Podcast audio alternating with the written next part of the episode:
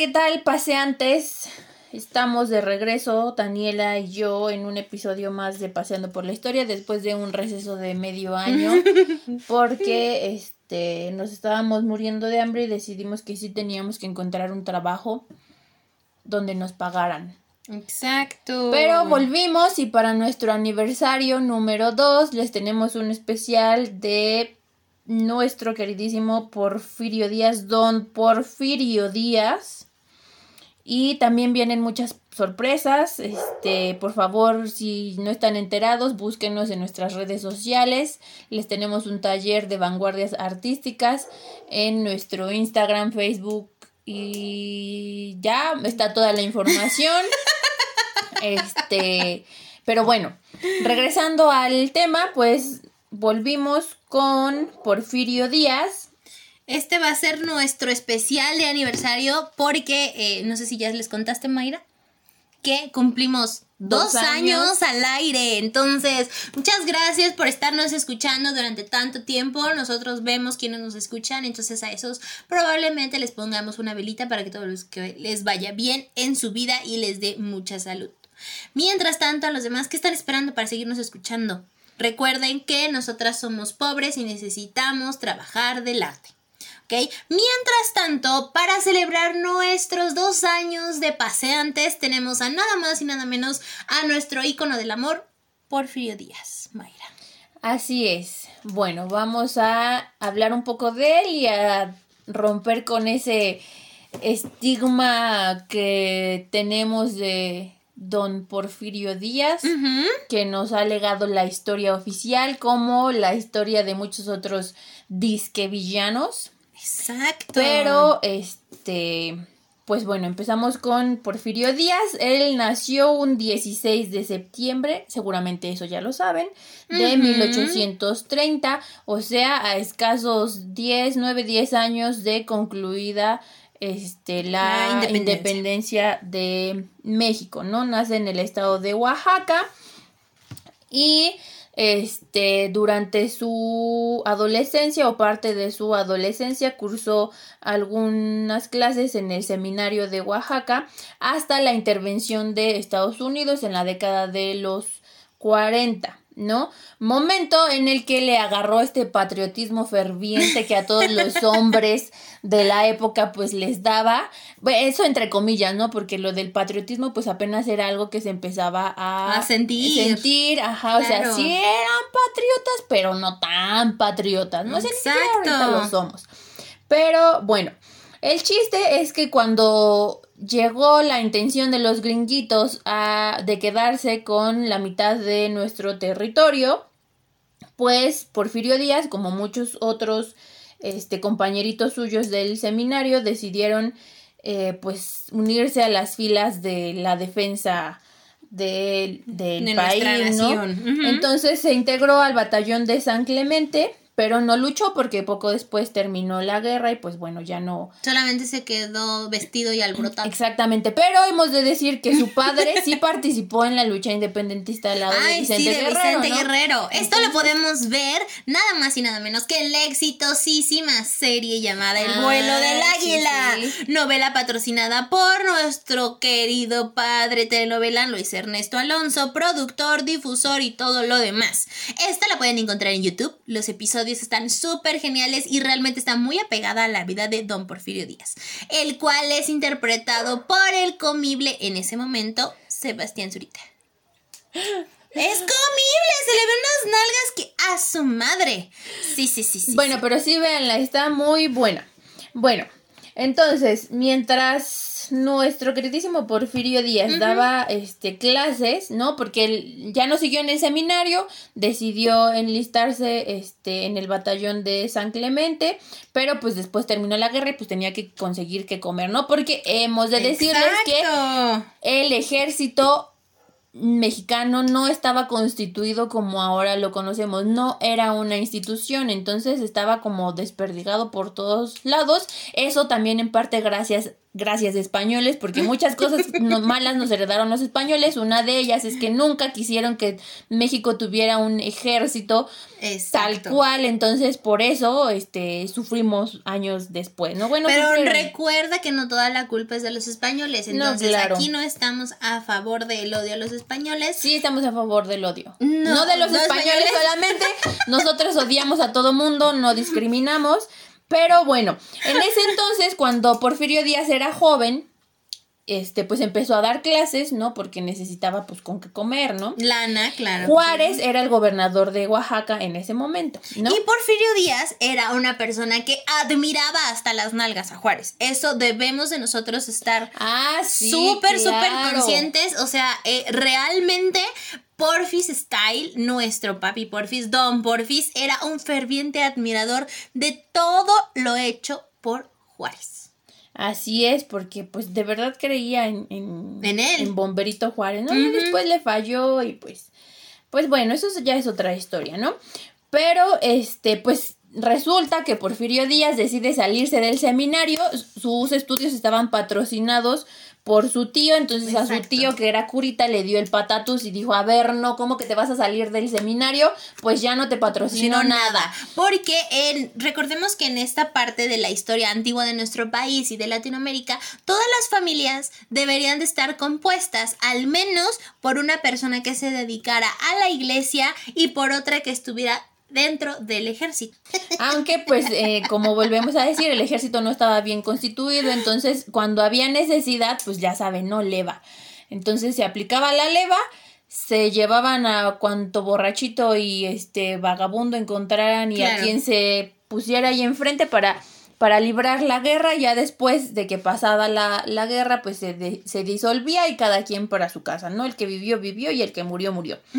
Pero bueno, entonces, pues, como se sale del seminario, pues empieza a estudiar leyes en el Instituto de Ciencias y Artes de Oaxaca, de donde Juárez era mismísimo maestro y creo que hasta el rector. Entonces, Díaz fue alumno de Juárez, posteriormente pues lo conoció en persona, platicaron un poquito, entonces Juárez, este, excuse me, pero bueno, pasó, ¿no? Después viene otra vez la guerra, la revolución de Ayutla en contra de otro grandísimo villano de la historia, el mismísimo Alteza Serenísima. La Alteza Serenísima Antonio López de Santana. Este, acusado falsamente de haber dejado que los gringuitos se llevaran la mitad del territorio y ah, después de vender la mesilla. De hecho, el único territorio que sí vendió Santana fue la mesilla. No, pero pues bueno, muchos otros han querido vender territorio. Juárez, por ejemplo, también quiso vender. Exactamente, que realmente es un mayor, mucho mayor villano que Santana. Santana nada más se le fueron las cabras un poco pa'l monte. Eh, o sea, ya andaba se encerreando por ahí. Sí, o sea, él sí probablemente tenía un problema mental, pero no a diferencia de Juárez que todo lo hizo conscientemente. Pero ya hablaremos más adelante de Santa. Así es. Bueno, entonces se une a la causa de Juan Álvarez, ¿no? En la revolución de Ayutla en el sur del país. Ganan los revolucionarios y pues ahí este Díaz empezó a ver que le latía esto de la milicia, ¿no? Y empezó, aparte de que pues era muy diestro para el asunto, y empezó a destacar como militar dentro del estado de Oaxaca, ¿no? Después de eso, ¿qué pasa? O sea, acuérdense de, desde que inicia la independencia hasta que Porfirio Díaz llega a la presidencia de México, o sea, casi un siglo, México había estado en guerra. ¿Y qué significa estar en guerra? Hay inestabilidad política, obviamente, económica, económica social, todos los recursos están destinados para la guerra, ¿no? Pero como, este, pues habían sucedido 300 años de eh, colonia, México pues había quedado ya un poco devastado en cuanto a recursos porque los españoles pues se dedicaron a este llevárselos y pues los mexicanos realmente no sabían, o sea, los mexicanos de ese momento no sabían cómo este meterle lana, invertir y hacer que se reactivara la economía porque toda la industria estaba en manos de españoles, entonces expulsados los españoles se va con ellos su industria. Pero bueno, entonces, Viene la guerra de reforma, ¿no? Acuérdense, liberales contra conservadores, no sé si les suena, este, de algo Los buenos contra los, buenos malos. contra los malos, ¿no? y este se une Díaz al ejército, bueno, no al ejército liberal porque no existía como tal un ejército liberal, vuelvo a lo mismo, pero pues se une a la lucha de los liberales que eran liderados ideológicamente por Juárez, ¿no? Benito Juárez nada más era el, el como la figura pública porque realmente pues no participó en la milicia, o sea, no, él no era militar, pero bueno, este Díaz participó en varias batallas de la guerra de reforma en contra de los conservadores que eran liderados por Félix Zuluaga. Una de las más importantes y la final fue la de Calpulalpan, ¿no? En mm, donde, donde se dio el triunfo a los liberales y pues ya los, los conservadores salieron este, expulsados del país. Con el rabo entre las patas. Ajá, entonces, pero en ese, en ese lapso, en esos últimos momentos del, de la década de 1850 hasta, este, mil, hasta la intervención francesa, Díaz destacó como militar, entonces logró tener tres grados, ascender tres grados, ¿no? De mayor a coronel y después a teniente general. Que eso le hizo acreedor a tener su propio batallón durante la intervención francesa a cargo del ejército completamente de Ignacio Zaragoza. Ajá, pero bueno, entonces, antes de llegar a, porque hay que decir qué es lo que pasó para que llegara, a ese lugar. Al, a ese lugar. Ah, porque, es verdad, María, perdón por interrumpir, pero hay que separar a días antes de ascender al, en el ejército, Díaz estando en el ejército y Díaz como presidente. Son tres facetas, tres etapas. tres facetas, tres hombres, tres, no, tres fragmentos del mismo hombre, para ser más exactos. O sea, tenemos eh, momentos cúspides de la carrera de Porfi que nos van a ayudar a entender lo complejo y fascinante de este gran personaje. Además hay que tomar en cuenta lo que estaba pasando en, el, país, ¿no? Como ya les dijimos, pues llevábamos décadas de guerras, así es imposible tener nada, ¿no? Exacto, es, es, una, eh, fíjate que deberíamos de también hacer un episodio, Mayra, acerca de este eh, periodo de conflicto, de inestabilidad social, que maneja también la serie de Porfirio Díaz, otra vez lo mismo, que maneja la serie del vuelo del águila. ¿Por qué? Porque hablan de que el país estaba deshecho, o sea, era un país deshecho, brutal, en donde todos huían de todos, donde todo el mundo estaba contra todos, no había comida, no había agua, no había, absolutamente nada. Aparte era como el medio, el, como el medio oeste, ¿no? Así, literal. estaba, estaba feo. Tierra de nadie. ¿no? Sí, el, el norte, ¿no? Por ejemplo, o sea, aunque los gringuitos se llevaron la mitad de territorio, pues imagínense, todavía nos quedaba Sonora, Chihuahua, Durango y Baja California, Tamaulipas, y ahí no había nadie, nadie quería irse para allá, entonces teníamos un e, territorio muy grande con una población muy pequeña, ¿no? Y este, como ya lo dijo Daniela, inestabilidad económica, inestabilidad política, no todo el mundo se estaba peleando por ver quién iba a gobernar y no había pues dineros, ¿no? Para mantener nada. Entonces, como no había dinero, pues a Bomberito Juárez, que se le ocurre la grandiosísima idea de suspender el pago de la deuda externa con Francia, Inglaterra y España. Y oh por Dios, oh error, ¿para qué lo hizo, no? Se reúnen estos tres países en la Convención de Londres para ver pues qué iba a suceder con el destino de sus millones que les debía México, porque a partir de la independencia, pues México se empezó a endeudar, ¿no? Entonces, este, se reúnen pues para ver qué onda, para decidir, dicen, bueno, pues nos vamos a ir a instalar a los puertos, este, a meter presión, porque acuérdense que los puertos pues son entrada y salida de dinero, ¿no? Mercancía, ganancia, gente. Exacto. Todo. Entonces, este, llegan a un acuerdo con Manuel Doblado, eh, España e Inglaterra, y dicen, bueno, pues les vamos a dar chance, los vamos a retirar, pero Francia, como ya había tenido el fracaso de la guerra de los pasteles, pues dice, Nel, ni más, yo no me voy a ir, y decide, este, invadir México, ¿no? Una de las primeras, o la primera batalla del enfrentamiento entre este, las fuerzas francesas y las mexicanas, no el ejército mexicano, porque no existía otra vez un ejército mexicano, o sea, estaba el ejército de Oriente, que es el de Zaragoza, precisamente.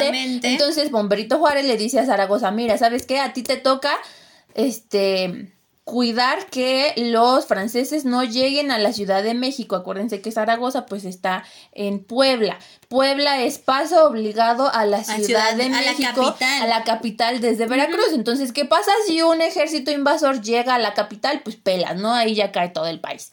Pero bueno. Esto que nosotros lo hemos podido ver a través de toda la historia mexicana, iniciando desde la conquista, en donde primero tiene que caer Puebla o las partes que estamos en camino hacia la capital para después poder entrar completamente con todo al centro más importante del país. ¿Y quién inauguró esta, esta vía, no? Pues el mismísimo Cortés, ¿no? Es paso obligado, Veracruz, Puebla, México. Exactamente. Entonces, les decía, la primera batalla pues fue precisamente en Veracruz, en las cumbres de Acultzingo.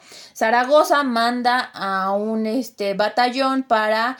Eh, pues como para calar primero al ejército francés, porque hay que recordar también que el ejército francés pues era considerado el mejor del mundo y aparte traían a sus suavitos y este pues que eran eh, guerreros africanos en realidad, no, ya saben, los franceses les gusta ahí andar robando gente de todos lados.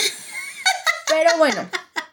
Entonces, apropiación cultural es Sí, no, o sea, sí, claro, no iba a mandar franceses a morir a la guerra, pues mejor los africanos.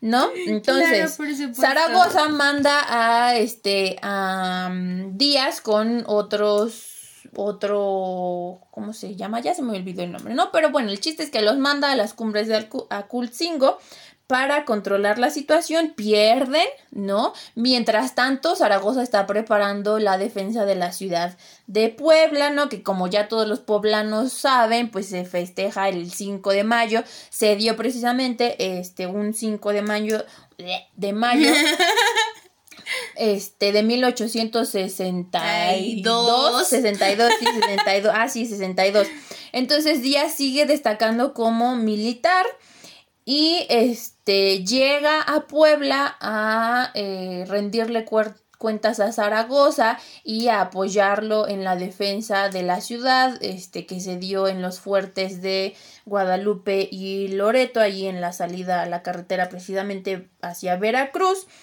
y este se dice también por ahí una historia negra de, de, Zaragoza, que pues si por él hubiera sido, hubiera apuntado los cañones a, las a la catedral de Puebla, así que Zaragoza no era así como que tan santo ni tan bueno, ¿no? aprovechando que ya estamos destruyendo ilusiones. Exactamente. Además, recordemos que ellos lo único que les importaba era detener el avance del ejército francés. O sea, ellos lo iban a detener a costa de lo que fuera. No por nada, un año después después, en donde también participa Porfirio Díaz, existe el famosísimo y no tan famosísimo conocido por los poblanos sitio del 63, en donde a Puebla la sitian por exactamente dos meses aproximadamente. Ajá, más o menos. Sí, aproximadamente dos meses donde le cierran absolutamente todos los canales de sobrevivencia y supervivencia. ¿Qué queremos decir con esto? Agua, eh, alimento, eh, mm, paso, gente todo. Entonces, de un lado estaban completamente sitiados sin poder salir, mientras del otro lado estaban masacrando casas, personas y todo. Entonces, cada vez se iba haciendo más y más y más difícil el poder mantener la ciudad. Y dentro de este sitio estaba nada más y nada menos que Porfirio Díaz encarcelado. Así es, hay también la historia de que Porfirio Díaz este se escapó, ¿no? Dos veces de la cárcel, ¿no? Del convento de Santa Inés porque fue tomado prisionero. Y la, segunda vez en el edificio carolino del centro de la ciudad de Puebla. Porque se hizo amiguito del guardián de, de esa cárcel que ya estaba tomada por los franceses. Entonces. Ah, y esperen, para más especificaciones, también existe una película llamada Maximiliano Imperial, que les voy a tratar de compartir el clip en nuestro doobly-doo, en donde ustedes van a poder ah, ver algo que jamás ocurre, que es una plática entre Maximiliano y Porfirio Díaz, la cual fue grabada, si no mal recuerdo, en las catacumbas del castillo de Chapultepec, tratando de dar a entender que fue grabada aquí en el Carolino. Lo cual este, le hizo poner mucha salsa a los tacos para esta parte de la historia. Así es. Entonces Díaz se escapa, ¿no? Del Carolino porque el guardián pues lo deja ir, se hacen amiguitos, entonces pues él lo ve que se está escapando y pues le dice, pues cámara, te dejo ir, este, vete. Ah, por cierto, ahorita que estás diciendo eso, se escapa colgando de un Ah, cable sí. del techo del Carolino. Ahorita hay un cable que está ahí todo feo que dicen Una que es cuerda, eso, ¿no? pero exactamente, pero no es eso. En ese momento no, No. había cables, No, era una, una cuerda. cuerda. Además es. de que no se nos olvide que Díaz era un ser muy sensual, perfecto y ejercitado, por lo cual pudo haber hecho estas hazañas. No piensen en que Díaz era un anciano decrépito como las fotos no lo no, ponen siempre. estaba jovencito, ¿no? Sí, muy Bueno, comible. pues se nos pela este Zaragoza, entonces el ejército de Oriente que era comandado por Ignacio Zaragoza, pues quedó sin, sin su líder, ¿no? Se le dio a este González Ortega, después pasó a Porfirio Díaz, entonces se reorganiza este ejército y este comienzan a obtener varias victorias en Oaxaca entre 1866 y 67 y para entonces las tropas francesas pues estaban siendo llamadas por Napoleón III que fue quien las donó a la causa de Maximiliano de Habsburgo para volver a Francia dejando solo a Maximiliano ¿no? Entonces Maximiliano pues se queda solo, llega a México, está tranquilo como dos años, Ujú. este, en 66-67 le quitan al ejército y lo obligan a replegarse a Querétaro. Entonces así empieza a caer el país de y pasar de manos de los franceses a ser recuperado por los ejércitos, los diferentes ejércitos o frentes de defensa mexicanos, ¿no? Entonces, este, en, en, ya para casi finales de esa misma década, este, eh, Díaz, ¿no? Vuelve a Puebla, al sitio de, este, a, a recuperar la ciudad para, este, para poder acceder a la Ciudad de México. Ustedes disculpen, este estacionamiento gratis. Y entonces, nada más quedaba Querétaro, que es donde estaba Maximiliano, y la capital, ¿no? Que todavía tenía ahí francesitos. Entonces, Querétaro pues cae cuando se sitia la ciudad y a Maximiliano y después lo fusilan por órdenes del mismísimo bomberito Juárez, ¿no? Que todo mundo dio el grito en el cielo porque este no querían que, que lo fusilaran, todos este pedían clemencia, pero Juárez dijo, "Nel ni más, no va a haber este perdón para traidores y usurpadores del poder y nadie va a venir, ningún extranjero va a venir a volver este a mandar al, al país, ¿no? y a gobernarlo." Entonces muere Maximiliano y cae Querétaro y ahora solo queda la Ciudad de México que cae tras la batalla de San Lorenzo donde también participó Porfirio Díaz, ¿no? Entonces, terminamos la etapa, o sea, imagínense, Porfirio Díaz estuvo desde la revolución de Ayutla, o sea, medio siglo en la historia de México, ¿qué cosas no vio? Entonces, Después de que este, recuperan los liberales la capital, pues viene la etapa de la reconstrucción y de este, la restauración de la, de la república, República. ¿no? Todo ese tiempo Juárez era presidente.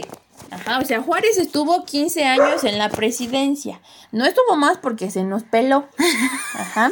Y, y de pelar hablamos de que De estiró que- la pata. sí, no estamos murió. hablando de que, este, que se, se fue. fue. Aunque probablemente lo hubiera hecho porque nuestro Díaz, al final de cuenta, hizo un plan. Así es, el plan de la Noria, ¿no? Porque Di- este Díaz Juárez quería reelegirse infinitamente. Y Díaz dijo, oiga, no, este, no, ya está un poco cáscara para seguir en el poder. Y Díaz le dijo, y perdón, y Juárez le dijo, no, ni madres puto. Aquí me voy y a mí me sacan con las patas por delante. Que al final de cuentas fue lo que pasó. Así es, Y el plan se le dio este nombre en honor a la hacienda de la Noria. Así es que fue donde lo formuló. Después tomó el gobierno, este Lerdo de Tejada, Sebastián Lerdo de Tejada, Un ¿no? canchanchan por ahí de Juárez también. También él tuvo la intención de reelegirse, pero Díaz dijo, Nelly más ya no me Se la, van a peló. dos veces. Ahora sí, se vuelve a levantar con otro plan, que es el de Tuxtepec, ¿no? Y llega a la presidencia por Eh. fin en 1876. Aquí es donde ponemos fanfarra. porque al final de cuentas, Díaz logra su cometido. Así es. Bueno, entonces ya les hablamos de varias guerras. O sea, México estaba saliendo de la independencia. España, a eso se me olvidó decirles, este, España pues estaba, no, obviamente no iba a dejar ir a una de sus colonias más prolíficas. Sin pelear, sin ¿no? pelear, ¿no? Es que hubo varios intentos de reconquista. Después viene la pérdida del territorio a mano de los gringuitos, viene la revolución de Ayutla en México, viene la guerra de reforma, viene, Viene la la invasión francesa. O sea, guerra, guerra, guerra, guerra, guerra tras guerra, ¿no? Luego estas dos rebeliones de Díaz. Eh, Realmente, si nos podemos poner a pensar y a reflexionar un poquito, Díaz hizo, se hizo como hizo en el ámbito cultural, político y económico de esa manera porque estuvo sometido toda su vida a peleas, a es. guerras, a no comer bien, a- o sea, realmente si Díaz no es como nosotros nos lo pintaron. Díaz no perteneció nunca a la clase alta, nunca fue un traidor, sino al contrario, fue una de estas personas que vivió lo suficiente para convertirse en el malo. Casi, casi como un Anakin Skywalker. Exactamente. Igualmente hubiera pasado con Zaragoza si el vato no le da diarrea del caballo, ¿no? ¿Cómo se llama esa cosa? que le dio por lo mismo, o sea, porque no todos son blancas palomitas. Recuerden en nuestro propio comercial que estamos hablando en este momento, este, todos, todos, todos, todos son humanos. Son seres humanos que viven, que respiran, que tienen pasiones, que tienen obsesiones, que tienen pecados. Y no podemos seguir enalteciendo a personas a un nivel de héroes como en la antigua Grecia. Así es. Entonces, ya que obtuvo la presidencia, pues dijo, bueno, no me voy a reelegir porque se supone que de eso estoy acusando a Bomberito Juárez y a Lerdo de Tejada y se le da chance a Manuel González de ser presidente de 1880. Su compadre. Su compadrito de 1880 a 1884 y después tómala. Ahora Dice, sí ahora sí va la mía, vatos. Y se queda en el poder. Así es. Pero bueno, vamos a dejar esto un poquito de lado y vamos a hablar de que le dio vuelo a la hilacha bueno y bonito. Este tuvo sus hijitos, claro que sí, Claro sus amores, tuvo una esposa primera y una segunda. Y muchas amantes en Y el camino. amantes. Porque vuelvo a decir lo mismo. Era humano. Era humano, no estaba de mal ver. Perdón, ustedes ya saben que tengo este ruido ambiental en esto. Eh, inclusive en la serie podemos ver cómo el Zurita Ah, se tira a la. Salva Hayek. Entonces, bueno, no, o sea, feo, feo no, era el Porfis, o sea, era No, todo un era un galán. Claro que sí. Entonces, primero se casa, tu- este, tuvo un, un amorío con Catalina Romero, no una muchachita por ahí muy decente. Después, este, se casa con su sobrina, Delfina Ortega. ¡Gran escándalo! ¡Escándalo! Este, quisieron tener varios hijitos, pero pues por desfortuno, no sé cómo se dice, infortunios divinos, no, bueno, que achacaban a la cuestión religiosa, este, pues no, no sobrevivieron los niños, solo eh, como tres de sus hijos, no recuerdo bien. Pero bueno, el chiste es que se casa con, con Delfina Ortega antes de llegar a la presidencia, ¿no? Para entonces ya tenían hijitos. Ahora regresamos a cómo estaba el país. Inestabilidad económica, inestabilidad política, inestabilidad social. No había paz. El territorio estaba muy extenso y no había una población que lo llenara, ¿no? El norte estaba prácticamente despoblado, nadie quería irse a vivir para allá porque este pues no había nada, ¿no? No había, no había nada, no había nadie. Entonces nadie se quería ir a vivir al norte porque no había nada. Y este eh, ¿qué más? La po- ah, sí, la población no sabía leer ni escribir, era analfabeta. Analfabeta. Entonces eso es un problema para la democracia, ¿no? Eso que tanto se peleó después del porfiriato, pues No había Porque ¿cómo vas a saber qué es democracia si ni siquiera sabes cómo te llamas, ni cuál es tu nombre, ni dónde vives? etc, etc, Además, lo urgente para la mayoría de la población era no morir de hambre. Exacto, a ellos no les importaba quién los gobernara. Los únicos que les importaba ese tipo de temas era la clase alta, porque ellos sí eran completamente personas que letrados. Sabían, letrados, exacto. Entonces, teniendo en cuenta que el país estaba así, pues lo primero para Porfirio Díaz era conseguir la paz, ¿no? Si no tienes paz, no tienes nada. ¿Paz, paz de te golpeo o paz de amor? Pues de las dos, ¿no? Porque la estrategia de Díaz fue este conciliar, hacer alianzas y en caso de que no se pudiera ninguna de esas dos, reprimir, ¿no? Entonces, ya que hay paz, pues puedes tener todo lo demás, ¿no? Acuérdense que llevaba México todo el siglo en guerras internas, e invasiones, intentos de reconquista por parte de España. Creo que el perrito también quiere participar. Y este, bueno, tenemos este periodo de paz cuando ya viene Porfirio Díaz a través de la conciliación, de la represión y de las alianzas, ¿no? Conciliación con los malos, alianzas con los grupos este opositores, ¿no? Anteriores, ¿no? Por ejemplo, la iglesia ¿no? Tenía que conciliar con liberales y conservadores. por sus propios intereses, porque la mayoría de la población era liberal y la extrañamente o como se sigue manteniendo ahorita, las personas que tienen el poder, el dinero y la forma adquisitiva era este ¿cómo se dice? Las las personas que eran conservadoras. Así es. Entonces había que hacer una conciliación para que no hubiera más guerras y de repente alguien se le alborotara la canica y dijera, ay, no, yo quiero hacer una guerra porque no tengo nada más interesante que hacer.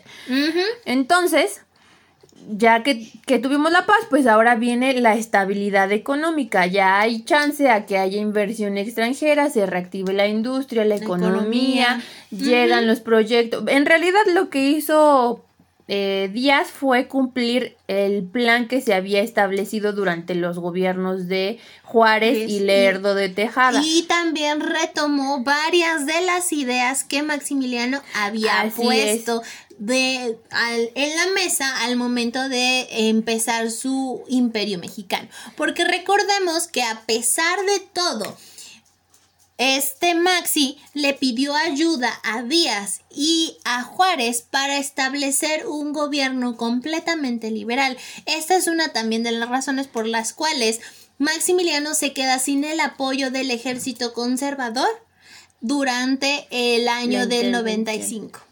Del 65, perdón. Entonces, pues Juárez no pudo cumplir todas esas demandas que él quería porque pues, se peló, ¿no? Y el país estaba en guerra, etcétera, etcétera, ¿no? Entonces, Díaz siguió con el plan que se ajá, tenía. Díaz siguió con el plan liberal, ¿no? Porque lo pudo cumplir ya que tenía el periodo de paz y que México ya no estaba siendo atacado por los extranjeros. Entonces, en ese momento, pues que se le muere su esposa Delfinita y este, Cosa que también se ve dentro de la serie del vuelo del aire. Pero después se casa con Carmen Romero Rubio, hija del mismísimo Manuel este, Romero Rubio, que era un político ya de antaño, no una persona de la alta sociedad mexicana. Exacto. Entonces aquí hay algo interesante porque hay aparte una biografía muy buena de Porfirio Díaz de Paul Garner, por cierto, por si la quieren leer. Y este, cuando se casa con Carmen, o sea, hay que tomar en cuenta que Díaz era militar, ¿no? Entonces, hasta el momento en el que se casa con Carmen Romero Rubio es cuando realmente empieza a tener contacto con la alta sociedad y para eso pues debe de cambiar su forma de ser, su comportamiento, sus maneras de tratar a la gente, su, este, su postura, su forma de vestir, su lenguaje, todo. Entonces, Carmen Romero Rubio. Mis perros dicen que él no debería de haber cambiado, que él era un hombre de campo, de guerra, sus buenas maneras no iban al caso. Él ganó todo eso siendo lo que es. Así que si alguien les pide a ustedes que cambien su forma de ser, mándenlos a plantar papas. Porque eh, yo creo que ahí inició el principio del fin de Porfis. fue el, mal. Ya iba a decir algo, pero me van a crucificar. Mejor no lo digo. Como en todas las buenas historias, muchos autores machistas han dicho que el mal de uno de estos grandes hombres es una mujer. En este caso, podríamos decir lo mismo, pero no es correcto. Así que continuemos, Maya. Bueno, entonces pasó de ser una persona de modales bruscos a tener unos modales más refinados, ¿no? O sea, siguió para, continuó su camino en la vía para ser un damito de sociedad. Que ahí también es donde, aclaro con mis datos curiosos, es en donde porfis podemos ver sus cambios significativos en sus retratos, en donde es moreno y pasa a ser un joven de piel blanca. Esto gracias a muchas de las cremas y polvos de arroces que se ponían para aclarar su piel. Incluso León Tolstoy escribió sobre él durante la... Este, el tiempo El, ajá, en 1900, alrededor de 1900, pues escribió sobre él y decía que pues era una, un máximo personaje, ¿no? De la vida nacional de México. Este, llevó, durante su periodo, pues florecieron las artes, la literatura, la ciencia, además de la economía, vino el, construcción de vías férreas, instalación de telégrafos, el Palacio de Bellas el Palacio de Bellas Artes, luz eléctrica, obras públicas, caminos, vías de drenaje, se mejoró entre comillas, el sistema de salud, este, se inauguraron muchas escuelas, aunque la mayoría pues estaban en las ciudades o en las capitales, sobre todo en la ciudad de México. Pero, este, bueno, así conforme iba avanzando la sociedad mexicana y la política mexicana, la economía mexicana y el presidente iba enfrente, pues se proyectaba una imagen buena hacia el exterior, entonces sí, eso iba a traer mayor inversión extranjera. México fue invitado a la exposición de París en 1900 y este, bueno, pues ahí hicieron todo un show, espectáculo, este, para la, para la exposición de eh, París se hicieron las primeras enciclopedias de la historia mexicana, por ejemplo la de Vicente Riva Palacio, ¿no? México a través de los siglos, la de Justo Sierra, este, la evolución política, social, económica, etcétera, etcétera, etcétera. De se retomaron las investigaciones de Humboldt sobre el territorio geográfico de nuestro país y se le empezó a dar presencia a todo lo que tuviera que ver con representación mexicana. Si ustedes creen que esto ocurrió desde la revolución, están muy equivocados. Fue muchísimo antes. Aparte, logró restablecer las relaciones internacionales con Europa y Estados Unidos. Mediante las exposiciones internacionales de arte, cultura y innovación científica, que eso es algo súper genial, o sea, él apoyaba a todos los inventores, a todos los historiadores, a todos los artistas que quisieran representar a nuestro país. Estuvo en la graduación de la primera mujer médico de México. ¿No? Y es. Que también ya este hablamos de ella en uno de nuestros episodios. Ah, Consúltenlo con Mujeres Ilustres. Y este, bueno, gracias a estas buenas relaciones en el exterior, pues logró que se trajera inversión extranjera y que los gringuitos pues le pararan y le bajaran dos rayitas a su desmán para que ya no intentaran quedarse con más territorio sin permiso, ¿no? Excepto por las inversiones, no por este los lo toda la industria que ya tenían aquí, instalada. Inclusive él prefirió darle acceso a inversión europea ah, antes que darle esos mismos beneficios a los gringos, cosa que Juárez había hecho al revés. Así es. O sea, a Juárez también le dijimos que era un vendepatrias, la neta. Un día vamos a hacer una piñata de Juárez para conmemorar un episodio en donde vamos a quemarlo, ponerle agua bendita, cosas de ese estilo. Espérenlo muy pronto en un video. bueno, ah, otra cosa muy importante, también se descubrieron las, los primeros yacimientos petroleros en oh, Veracruz y se fundaron las primeras refinerías. Todo eso gracias a Porfis con su gran visión. La vida de Porfirio ha sido demasiado prolífera y no nos alcanzaría a compartirla con ustedes en un solo episodio. Sin embargo, vamos a eh, tener un segundo episodio para ustedes continuando desde donde nos quedamos. Entonces, los invitamos a que nos sigan en nuestras redes sociales. Les recordamos otra vez que vamos a tener un curso y va a ser el inicio de Paseando por la Historia, extendiendo y tratando de dominar al mundo. Somos Pinky y Cerebro. Les mandamos un abrazo muy fuerte y hasta la próxima. Adiós.